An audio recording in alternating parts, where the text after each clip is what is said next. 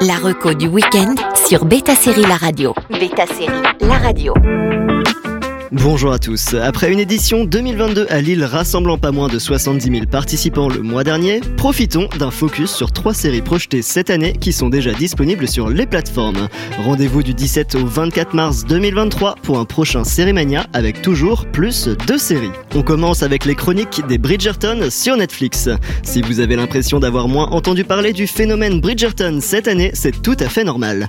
Mais le drame d'époque de Shonda Rhimes reste bien le plaisir coupable par excellence la chronique des Bridgerton, adaptée des romans éponymes, a évidemment fait couler beaucoup d'encre pour sa nouvelle saison. Exit le duc de Hastings qui faisait tomber de nombreux gens en pamoison, cette fois-ci, c'est le frère aîné des Bridgerton qui tire la couverture sur lui. Bonjour Lord Anthony, interprété par un Jonathan Bailey ouvertement gay, que les fans découvrent un peu plus et qui va tomber sous le charme des sœurs Sharma, fraîchement revenues des Indes. À leur côté, on retrouve toute la tribu des Bridgerton. C'est cette saison que le vicomte a l'intention de trouver une femme. Vous avez vraiment fait ça Je crois bien que oui. Toujours plus de références à la romance selon Jane Austen, rien que dans la bande-annonce, Netflix nous offre une scène de retrouvailles sous la pluie et une sortie en chemise mouillée. Vous n'allez clairement pas pouvoir décrocher de cette saison 2 qui excelle dans le triangle amoureux. Un peu moins sulfureuse mais encore plus dramatique, la série a encore de nombreux tomes à adapter.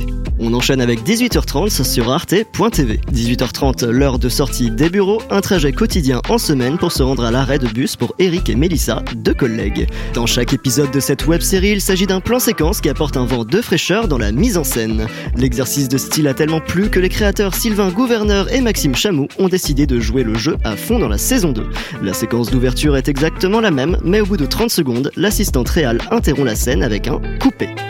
Et oui, Eric et Melissa sortent bien des bureaux, mais ils sont surtout devenus Judith et Arnaud. Toujours campés par Nicolas Grandhomme et Pauline Etienne, les comédiens de 18h30 qui brisent le quatrième mur.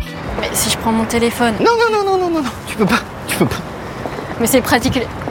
C'est quoi C'est quoi Ah oui. C'est pas grave, c'est pas, c'est pas du Bergman non plus. hein. En temps réel, le spectateur suit la discussion des deux collègues qui revêt parfois dans une dimension philosophique mais garde toujours, en tout cas, une simplicité grâce aux deux comédiens principaux. La saison 1 de 22 épisodes de 5 minutes a été présentée en 2020 à Sérimania qui a proposé la saison 2 cette année, l'intégralité étant disponible sur le site d'arte.tv.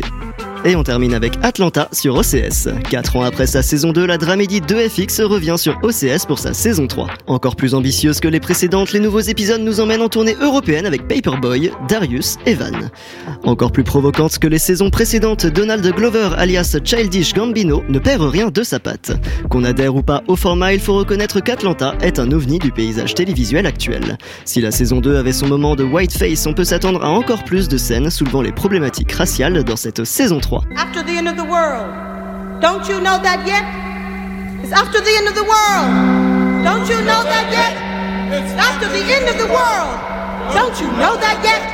It's after the end of the world. En sortant d'Atlanta, il reste la même sensation qu'après une exposition d'art moderne. Le spectateur a vécu une expérience et c'est à lui ou elle-même de se faire une opinion. Et c'est aussi là que réside la force de la série, elle fait beaucoup plus cogiter que l'on ne le pense. Voici donc trois séries projetées à Sérimania que vous pouvez visionner actuellement sur différentes plateformes. La prochaine édition de Sérimania se tiendra du 17 au 24 mars 2023, toujours à Lille. Bon week-end à tous sur Beta Série La Radio. La reco du week-end sur Beta Série La Radio.